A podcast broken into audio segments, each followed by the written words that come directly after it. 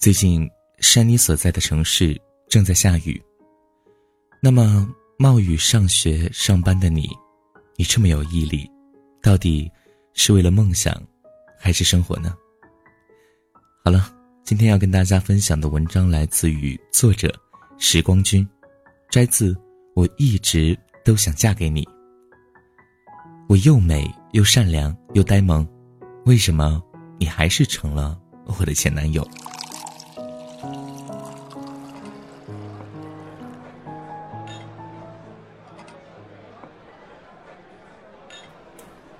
气炎热，以为酒馆里的生意会萧条一些，没想到到了晚上，人气依旧不错。然而，还是那些熟悉的脸孔，郁郁寡欢的买醉者。我的小姨妈小乔几乎天天都来报道。四季更迭，人心依旧。看来，就算家里空调打到二十三度正适宜，冰箱里装满可爱多。冰可乐和冻奶茶，心里的空寂和烦躁却无法按耐住，反而有愈演愈烈之势。所以，大抵孤独和伤感是不分春夏秋冬的。老师教我们知识，父母教我们道理，却还有那么个人教会我们爱憎。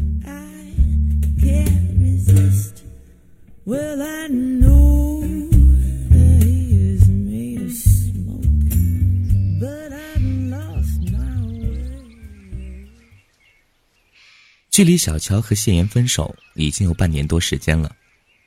当初百般契合，天生一对，爱得轰轰烈烈，所有人看好他们会修成正果，最后还是因为彼此的执拗，落得劳燕分飞的结局，叫人唏嘘不已。多年的感情，谁都会有不甘心和不罢休，然而再多的爱。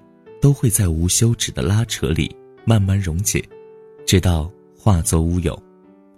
在经历了一段时间的互相埋怨和指责后，他们平复了心情，恢复到平淡的朋友关系。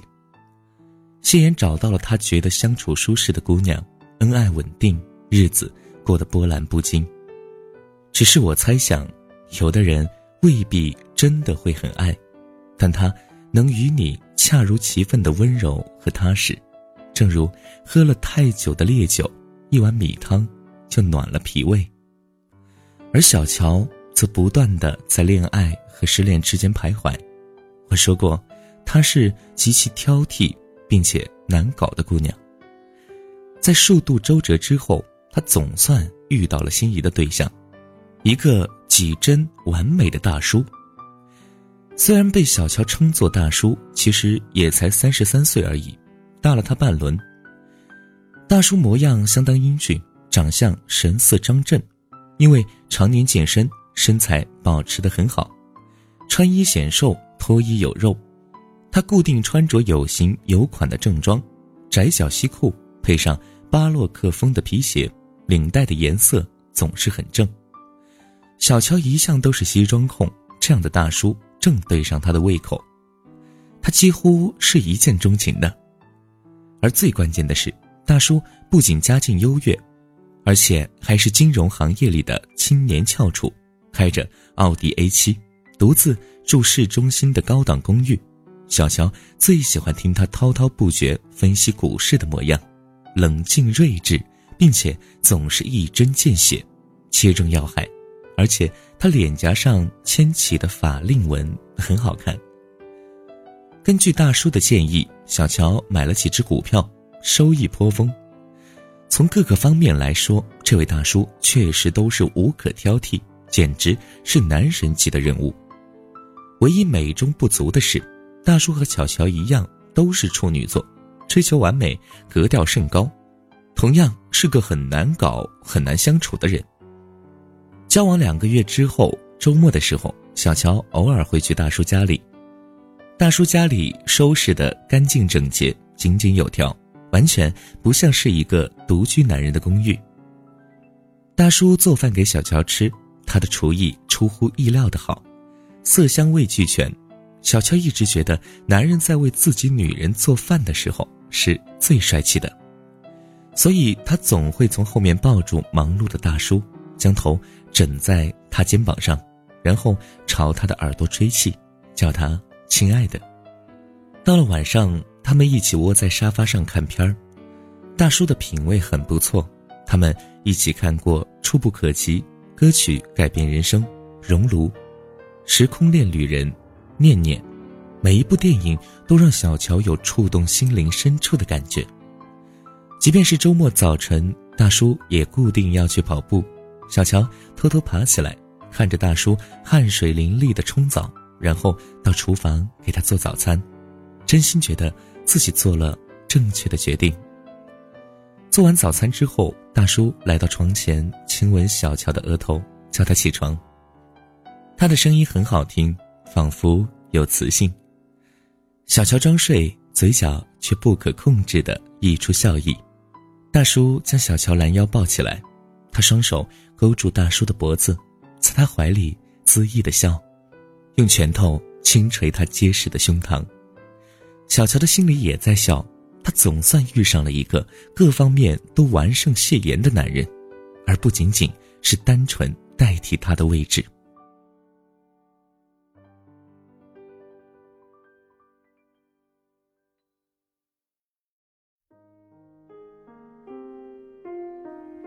其实他一直想不通谢岩为什么会选择与那貌不惊人的女人在一起，从各方面来说都完全不是他小乔的对手，真是不可思议的第三者。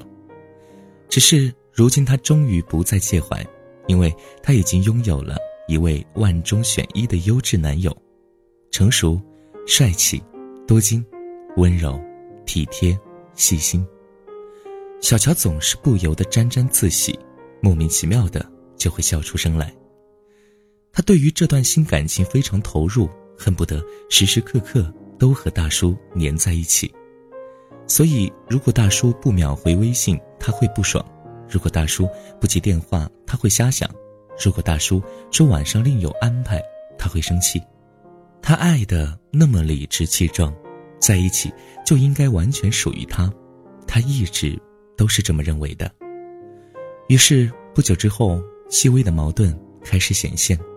大叔说：“希望小乔可以给他一些私人空间。”现在的状况让他感到很有压力。小乔嘴上说好，但是心里却不以为然。恋爱不就是两个人无时无刻不在想念对方吗？所谓的私人空间，只是爱的不深的借口而已。大叔家的客卧一直是锁着的。小乔很好奇，来过这里很多次了，却从来不知道这间客卧里有什么。他问过大叔，大叔摇了摇头，眉头紧蹙，神情转暗，却再也没说什么。恋爱中的女人总是多疑，而多疑的结果总是惹出祸端。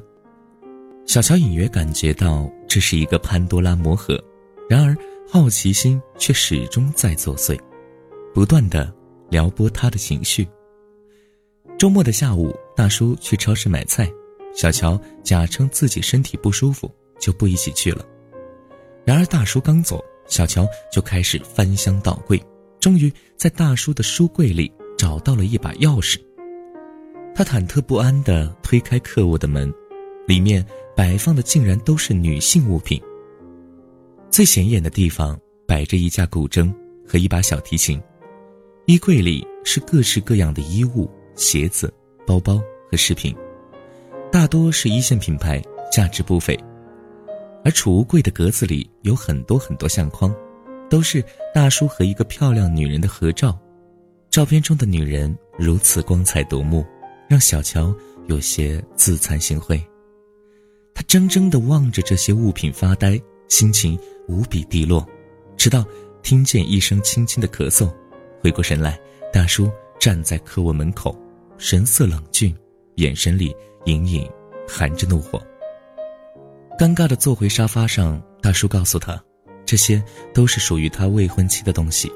他的口吻很淡，却有浓重的忧伤。他们相恋了十年，而在他们即将举行婚礼的前夕，一场无情的车祸将他突然带走了。小乔抿着嘴唇问道：“到现在，你还是很爱他？”大叔沉默半晌，说：“是。”小乔问：“这些东西是不是要一直留着？”大叔点了点头，说：“是。”小乔眼泪流下来。可是，这样对我很不公平。大叔叹了口气说：“ 他人都已经走了，东西留着，不算过分吧？”那天的气氛降到了冰点，两个人坐在沙发上不说话，最终不欢而散。小乔闷闷不乐的独自回家。那间客卧在小乔的心里始终是个疙瘩。他一直以为大叔是完美的，几乎没有瑕疵，然而却没有想到，他在情感上已经不是一个完整的人了。他觉得，或许无论如何努力，自己都无法取代那个女人在他心里的位置。而接下来的日子，大叔对他的态度逐渐冷漠。他们陷入了长时间的冷战。小乔从来心高气傲，没想到这位大叔却比他更甚。只要小乔不主动联系他，他绝对不会去搭理他。后来，依旧还是为了客卧的事，小乔和大叔大吵了一架。当时，大叔的不耐烦情绪全部写在脸上，他告诉小乔不要得寸进尺。小乔觉得。原来心里有念念不忘的人，竟是如此可怕。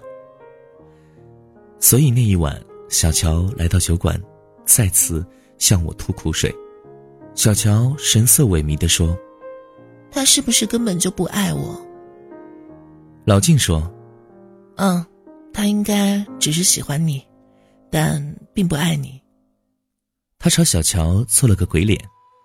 不过，我想男人。应该都会喜欢你，你长得漂亮，身材又好，男人根本无法拒绝。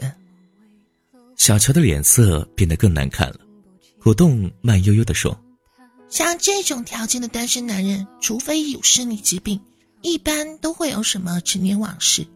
其他女人又不是瞎子，你要么就睁一只眼闭一只眼，要么干脆就一拍两散。以后千万要注意。”不能过早沦陷哦，关键时刻一定要及时抽离，爱留三分力，才能全身而退，懂吧？小乔模棱两可的点了点头，又开始长吁短叹。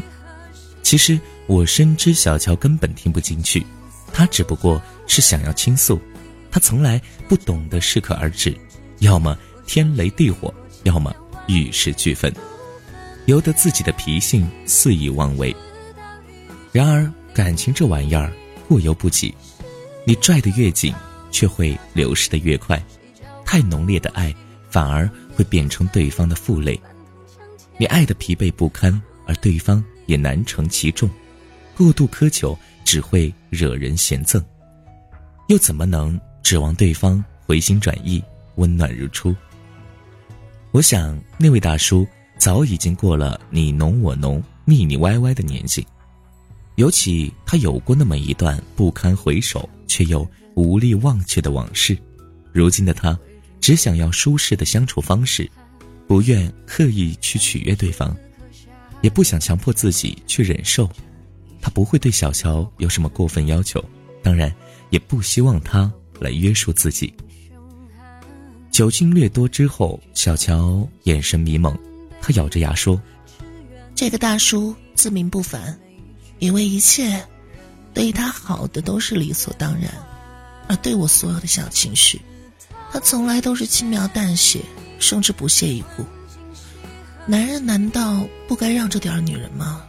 何况他都一把岁数了，谢言就算是再怎么怒火中烧，也不会给我脸色看啊。”我想，终于还是说到了谢言。是啊。谢言从来不会给他脸色看，谢言也从来不会要什么私人空间，更不会对他敷衍了事，不会与他冷漠对峙。只是谢言已经是过去式了。后来我和谢言聊起过小乔，他说：“毕竟相恋多年，曾经深爱过，还是希望他能过得好啊。我说，嗯，是曾经吗？谢言一怔，听出我话里的深意，朝我笑笑说：“小乔有时候半夜我发微信。”我也笑笑说：“ 你啊，成了他的情感医生了。”过了几天，小乔的生日快到了，他发了一条朋友圈，红酒和自拍，论颜值，她确实是女神级别。配文是：“孤独的生日也有一个人的精彩。”生日当天晚上，他召集我们一起去 KTV 为他庆生。大叔不在，而谢妍却在。鲜花、蛋糕和礼物一样不少，都是谢妍带来的。久别重逢，无需询问是否别来无恙，一个拥抱就已尽在不言中。他们俩看上去足够默契。那一晚，小乔喝多，净说些乱七八糟的话。我听到小乔问谢妍：“啊，谢妍，有没有想起过以前啊？”谢妍沉默，小乔喃喃自语：“后来才发现，原来仍旧还记得过往的所有蛛丝马迹。”谢妍喝酒，这天晚上两个人都有些恍惚。我知道，他们都处在错综复杂的现状中。大叔是小乔喜欢的类型，但因为大叔的前未婚妻是小乔的心病，相处中总会有各种各样的矛盾。谢妍和现在的女朋友相处的不错，却并不是真正爱着。有的人一想到心里就滋生暖意，而有的人一想到身体就忍不住颤抖，恍若有一根针插在自己的心间，总会隐隐作痛。却又忍不住思念。这样的两个人又如何去做到坦然处之？后来，小乔喝得酩酊大醉，谢妍送他回家。小乔口齿不清地说：“谢妍是最佳前男友。”而我看到了谢妍眼中的犹豫和不安。原来，彼此心底都有一个不愿意承认却又念念不忘的人。又过了几天。小乔跟我说，他和大叔重归于好，他们一起去泰国度假。小乔在朋友圈里晒了自己在清迈蹦极的照片，他笑容灿烂，满满的都是幸福。这天晚上，谢妍在我这里喝酒，从头到尾他一直沉默，他不说，我也不问。他到我这里来，大概是只有我懂他的心思。是啊。失望是心中万千情绪汹涌，嘴里却只吐出淡淡一句：“哦。”这种时候能轻而易举说出口的，又怎会是真正的情绪？某个人为你辗转反侧，你无动于衷，因为你不爱他；你为某个人茶饭不思，他装聋作哑，因为他不爱你。爱情世界也是食物链。弱肉强食，真爱了，还不是委屈了自己。到了深夜，谢妍已经喝掉大概半瓶芝华士，他是酒馆的最后一位客人。他终于不胜酒力，开始说话。你知道的，我其实一直爱着他。我说：“是的，我知道。”他说：“他和那个男人闹分手的时候。”我一直陪着他。我说：“是的，我也知道。”他缓缓抬起头，眼神迷惑的说：“我以为他想要和我重新开始。”我沉默不语。当初确实是谢言先行离开，选择了安全模式，和那位温柔内秀的姑娘在一起。可我也知道，有的人他并不是薄情，只是累了。受够了胡搅蛮缠和无理取闹，可是爱这个东西实在太奇妙，让人牵肠挂肚，也叫人心醉神迷。所以薄情和深情到底又该如何界定？半年多了，终于还是这样了。呵呵，最佳前男友。感叹完最后一句话，谢言趴倒在吧台上，再无动静。看着他这副模样，我也笑了。是啊，后来懂得了很多道理，但这一生已然是如此。我整理完吧台，打烊关门，准备送谢言回家。我的心情也莫名很沉重，只想早点回家睡觉。没想到小乔突然推门进来，他朝我打招呼，然后瞥了一眼趴在吧台上的谢言，自言自语道：“啊，果然在这里。”我惊讶：“哎，你不是在泰国吗？”他朝我颇有深意的笑了笑：“你说呢？老照片了。”我恍然大悟。哎，小姨妈，你真是个心机婊啊！他坐在谢言身边，用力扭他的耳朵。喂喂喂喂喂，起来啦！谢言醉眼惺忪的抬起头来，看到身边的小乔，整个人猛然惊醒。他呆呆的望着小乔说：“呃，你，你怎么会在这里啊？”小乔扑哧笑出声来：“哇，干嘛？最佳前男友。”我为什么不能在这里？谢言蓦地醒悟过来，他猛地一把抱住小乔，然后又突然松开，紧紧握住小乔的双手，脸色凝重，很认真的一字一顿的说道：“小乔，咱们能不能把钱给去掉？”刚才还笑嘻嘻的小乔突然就呆住，泪水瞬间涌出眼眶，牙齿。轻轻咬着下唇，用力的点头。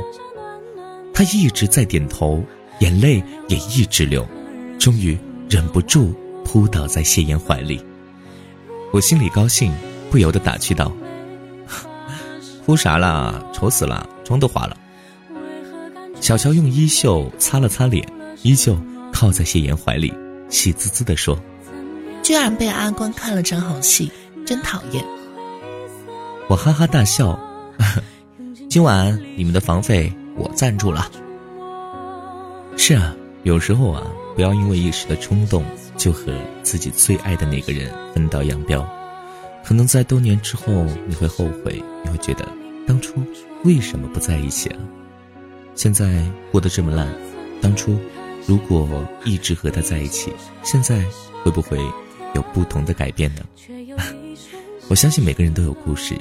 如果你也有故事，不妨说给珊妮听，珊妮录成文章再讲给所有的朋友听，好吗？好了，故事讲完了，你也该睡觉了，晚安，做个好梦。我是珊妮。